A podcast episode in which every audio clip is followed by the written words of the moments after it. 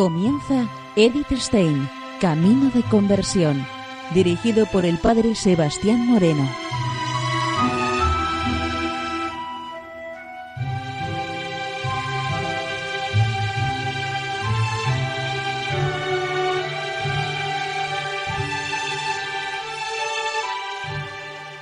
Muy buenos días, nos de Dios. Seguimos conociendo a Edith Stein, Camino de Conversión. En esta emisión de hoy continuamos con el escrito La ciencia de la cruz.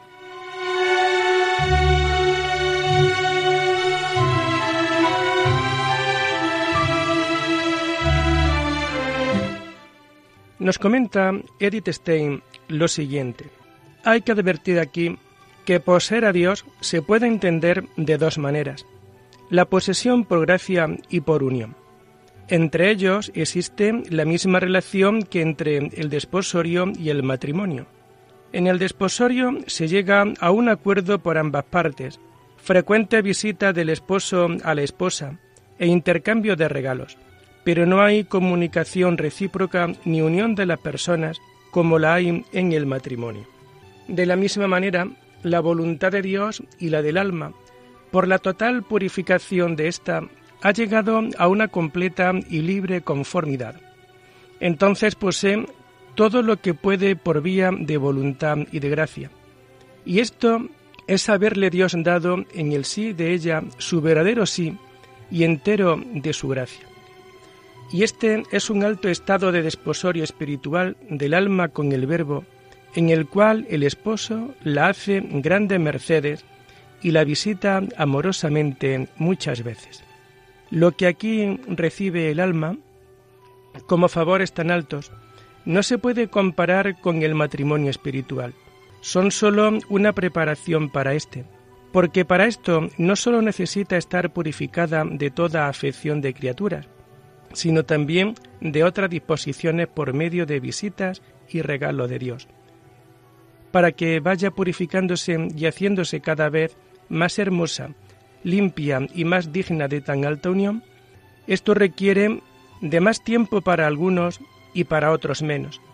La preparación acontece gracias a las unciones del Espíritu Santo. Cuando estos ungüentos son más altos, suelen ser las ansias de las cavernas del alma extremadas y delicadas son ya más próximamente dispositivos para la unión con Dios, porque son más allegados a Dios, y por eso saborean al alma y la engolosinan más delicadamente de Dios. Es el deseo más delicado y profundo, porque el deseo de Dios es disposición para unirse con Dios. Las unciones del Espíritu Santo son ya tan sutiles y de tan delicada unción que penetrando ellos la íntima sustancia del fondo del alma, la disponen y saborean, de manera que el padecer y desfallecer en deseo con inmenso vacío de estas cavernas es inmenso. Pero cuanto más subida y delicada sea la preparación, tanto más perfecta será la hartura y fruición que gustará el sentido del alma, una vez realizada la unción.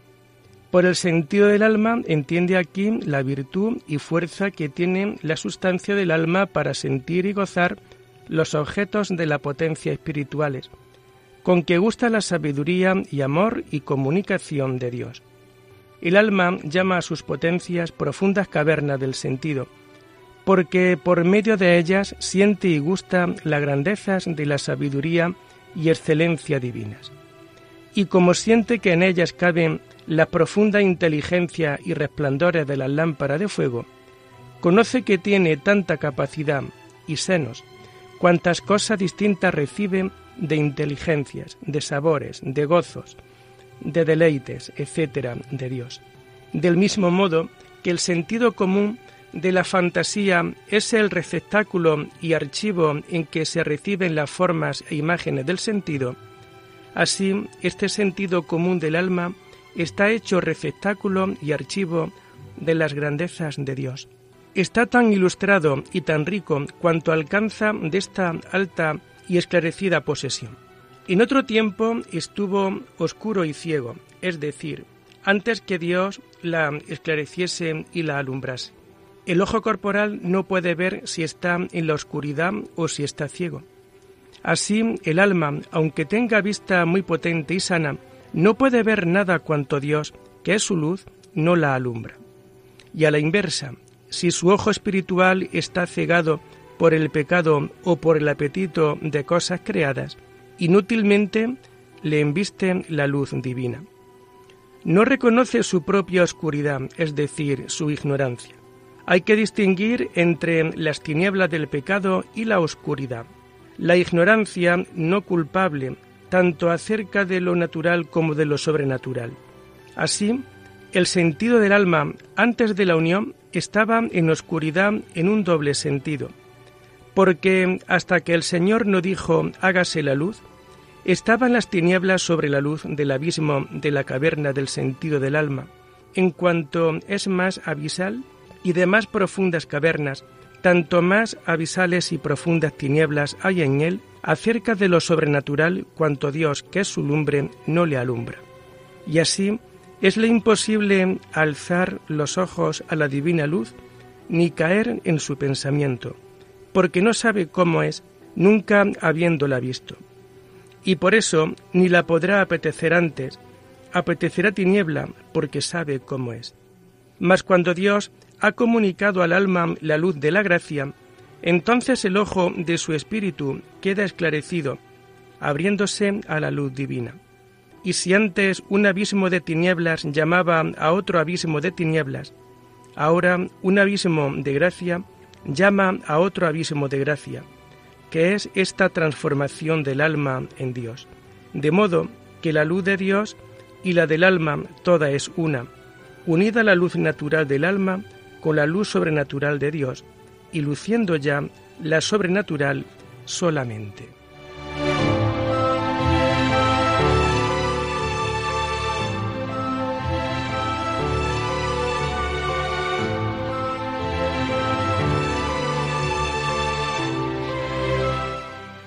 El sentido del alma también estaba ciego, porque se gozaba de otra cosa distinta de Dios.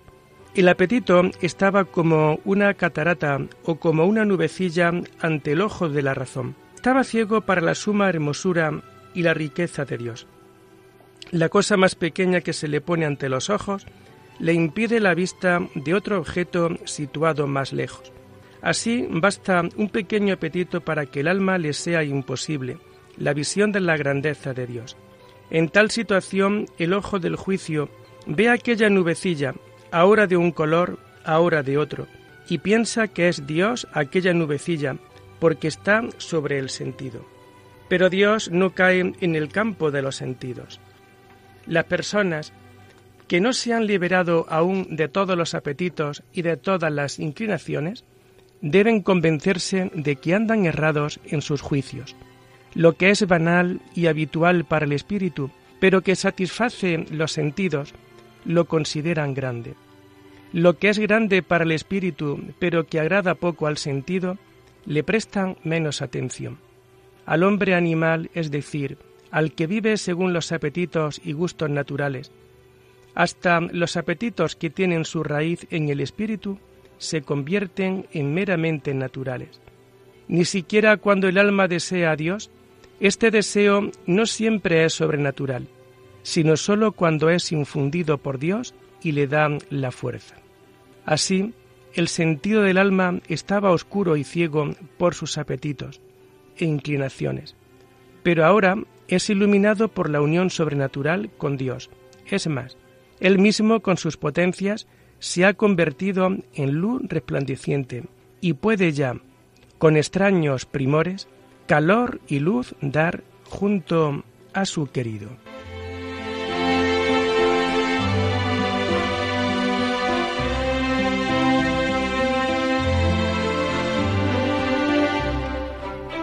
Las cavernas de las potencias del alma están inundadas por la plenitud de la luz de las lámparas divinas Ahora ellas mismas están ardiendo y emanan la plenitud del esplendor que han recibido en un amor incandescente que hace feliz y que viene de Dios y va a Dios.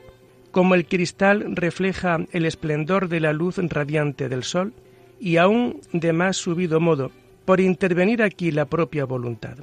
Y esto se realiza con una perfección singular que supera todo pensamiento habitual y no se deja expresar en ninguna palabra. En la misma plenitud en que el entendimiento unido a Dios acoge la sabiduría, también la refleja.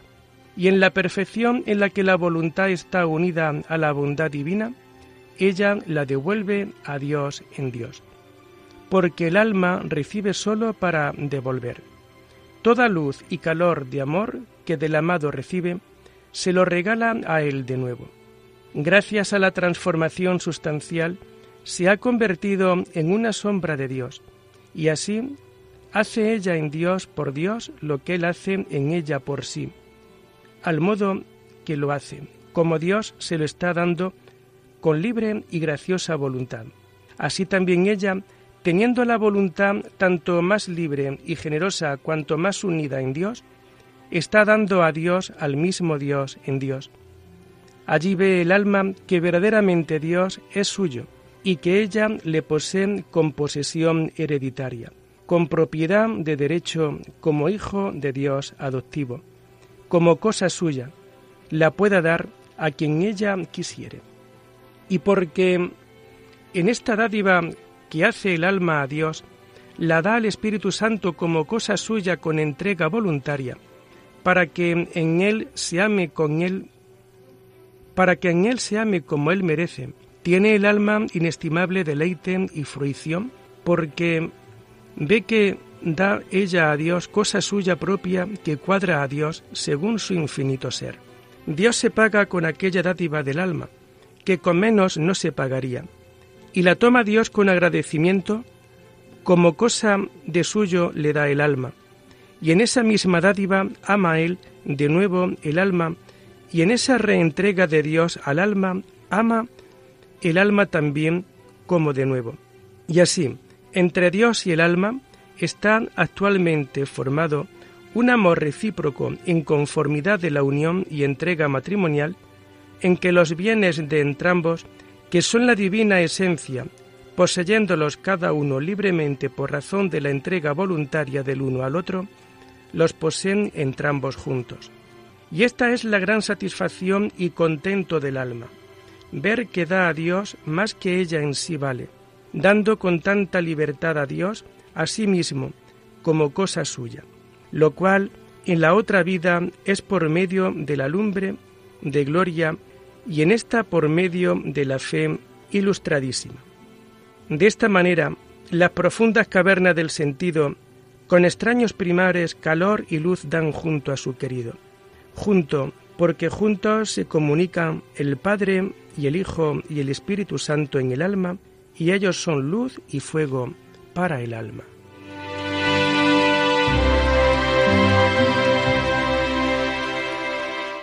El amor entre Dios y el alma es de una perfección totalmente extraordinaria, así como el gusto que encuentra y la alabanza y la acción de gracias que da a Dios. Aquí ama el alma a Dios no por sí, sino por Él mismo, por el Espíritu Santo como el Padre y el Hijo se aman.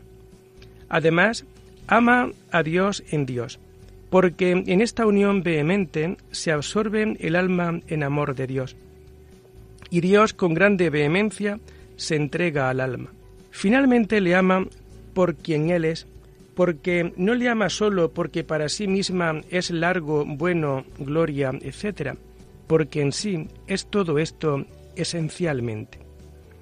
Por eso también el gusto es tan elevado, por cuanto es un gozar de Dios por el mismo Dios. Porque como el alma está unida por el entendimiento con la omnipotencia, sabiduría y bondad divinas, y aunque esto no sucede con tanta claridad como lo será en la otra vida, se deleita sobremanera en todas estas cosas entendidas claramente. Además, sólo haya ya gozo y deleite en Dios sin que se interponga otra criatura, y goza a Dios sólo por quien Él es, sin mezcla alguna de propio gusto. Su alabanza se caracteriza porque la tributa por deber, porque conoce que Dios la creó para su alabanza. Además, le alaba por los bienes de gracia que recibe y por el deleite que tiene en alabarle. Pero sobre todo le alaba por lo que Dios es en sí, porque aunque el alma ningún deleite recibiese, le alabaría por quien Él es.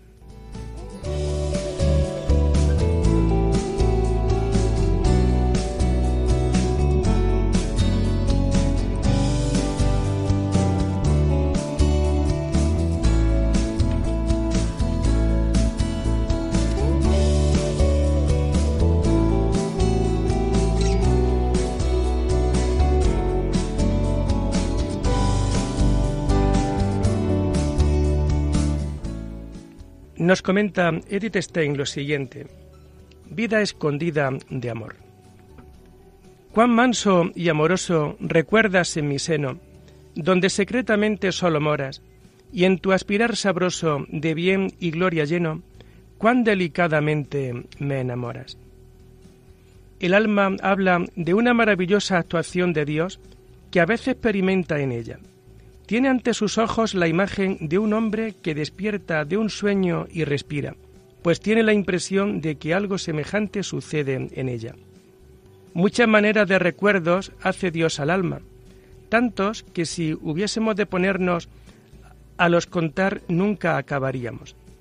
Pero este recuerdo que aquí quiere dar a entender el alma que la hace el Hijo de Dios es a mi ver de los más levantados y que mayor bien hacen al alma porque este recuerdo es un movimiento que hace el verbo en la sustancia del alma, de tanta grandeza y señorío y gloria, y de tan íntima suavidad, que le parece al alma que todos los bálsamos y especias, oderíficas y flores del mundo se trabucan, y que todos los reinos y señoríos del mundo, y todas las potencias y virtudes del cielo se mueven sino que también todas las virtudes y sustancias, perfecciones y gracias de todas las cosas criadas relucen y hacen el mismo movimiento, todo a una y en uno. De aquí es que moviéndose este grande emperador en el alma, cuyo principado trae sobre su hombro, que son las tres máquinas, celeste, terrestre e infernal, y las cosas que hay en ellas, sustentándolas todas, con el verbo de su virtud, todas a una parezcan moverse, al modo que el movimiento de la tierra se mueve en todas las cosas materiales que hay en ella, como si no fuesen nada.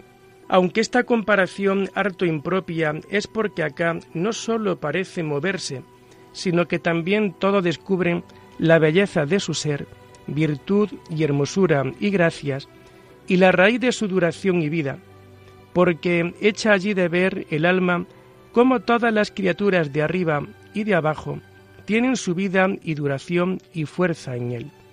En tanto lo que conoce ser Dios, en su ser con infinita eminencia, todas estas cosas que le conoce mejor, en su ser que en ellas mismas. Y este es el deleite grande de este recuerdo, conocer por Dios las criaturas y no por las criaturas a Dios. Y como sea este movimiento en el alma, como quiere que Dios sea inamovible en cosa maravillosa, porque aunque entonces Dios no se mueve realmente, al alma le parece que en verdad se mueve, porque como ella es la innovada y movida por Dios para que vea esta sobrenatural vista, y se le descubre con tanta novedad aquella divina vida, y el ser y armonía de toda criatura en ella con sus movimientos en Dios, parécele que Dios es el que se mueve y que toma la causa del nombre del efecto que hace. Así sucede también con el alma, que es despertada del sueño de vista natural a vista sobrenatural. Lo que yo entiendo como si haga este recuerdo y vista del alma es que, estando el alma en Dios sustancialmente como lo está toda criatura, quítale de delante alguno de los muchos velos y cortinas que ella tiene antepuestos para poderle ver como él es, y entonces traslúcesele y viséase algo entre oscuramente, porque no se quitan todos los velos, aunque rostro suyo lleno de gracias, el cual, como todas las cosas está moviendo con su virtud, parécese juntamente con él lo que está haciendo. y parece moverse él en ellas y ellas en él con movimiento continuo. Y por eso le parece al alma que él se movió y recordó, siendo ella la movida y la recordada. Y de aquí es que cuando nosotros estamos descuidados y dormidos delante de Dios, es el que está dormido y descuidado de nosotros.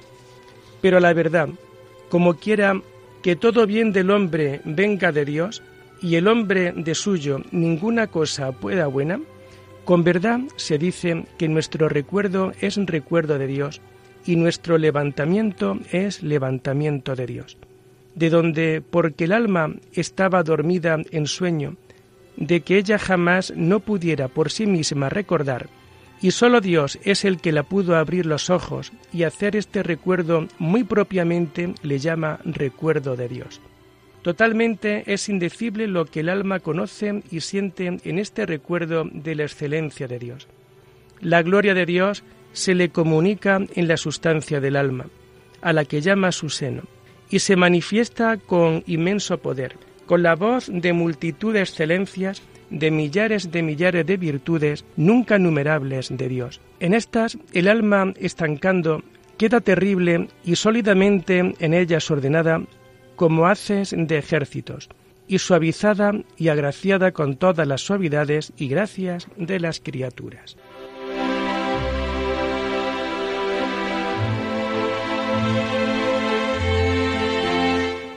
Y lo dejamos aquí por hoy invitándoles a seguir profundizando en la vida y en el mensaje de Edith Stein. Hasta la próxima semana. Muy buenos días en el Señor.